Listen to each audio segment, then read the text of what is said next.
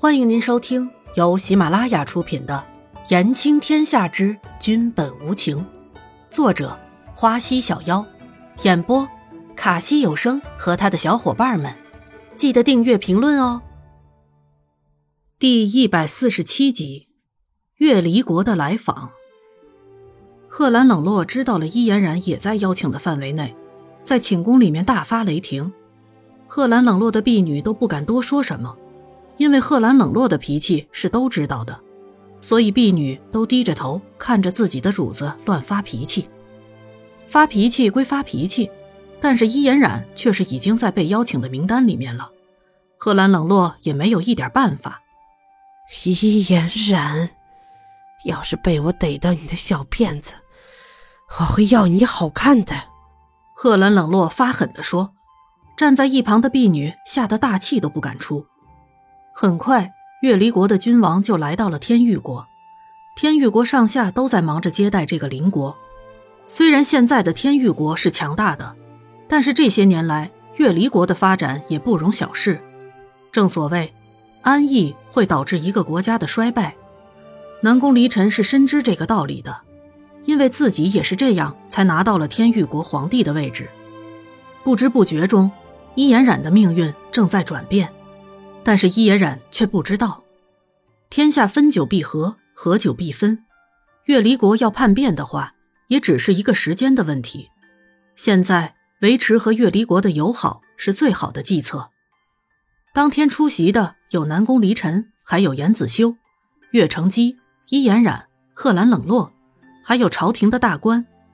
因为伊嫣然不是皇帝的女人，所以位置当然会靠后一点。月离国的国王。也是一个很英俊的男人，看起来年龄已经有四十岁了，但是看起来有一种沧桑的感觉，是那种被岁月洗礼过的人。月离国的国王微笑着走进来了，皇帝，好久不见了。南宫离尘微笑示意，在太监的引领下，月离城的君主也快速的就坐。哈哈，皇帝，好久不见了，你们天域国真是水土好啊。皇帝的嫔妃也是如此的出众。月离城的君主看了一眼在座的嫔妃，南宫离尘当然明白，月承基是月离城的郡主，不是因为当时的公主失踪，月成姬也不会嫁来天域国。月离城的君主说这话，当然是提醒南宫离尘别冷落了月成姬。月成姬的心里是暖暖的，但是想到伊嫣然，月成姬的心里就不是滋味。岳成基不喜欢伊嫣然，但是岳成基和贺兰冷落比起来，岳成基的心机当然在贺兰冷落之上。父王，你说的真是呢。最近皇帝身边的嫔妃个个出众，能歌善舞的。贺兰冷落一听，心里很不是滋味，于是添油加醋地说：“说起能歌善舞，可就不一定了吧。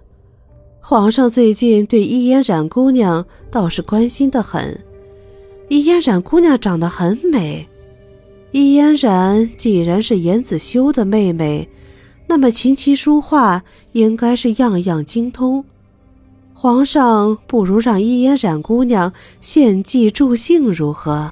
因为外国的君主也在，这是属于家务事，南宫离尘也不好下台。南宫离尘看向伊嫣然，伊嫣然只是微笑着看着南宫离尘。虽然南宫离尘还是有点担心，但是看到伊嫣然很肯定的样子，就没有多说什么。伊嫣然大大方方的来到中间，月离国一行同来的皇子大臣都为伊嫣然的魅力所震惊。公主，月离城的君王自言自语的说话，但是大家都没有注意月离城君主的表情。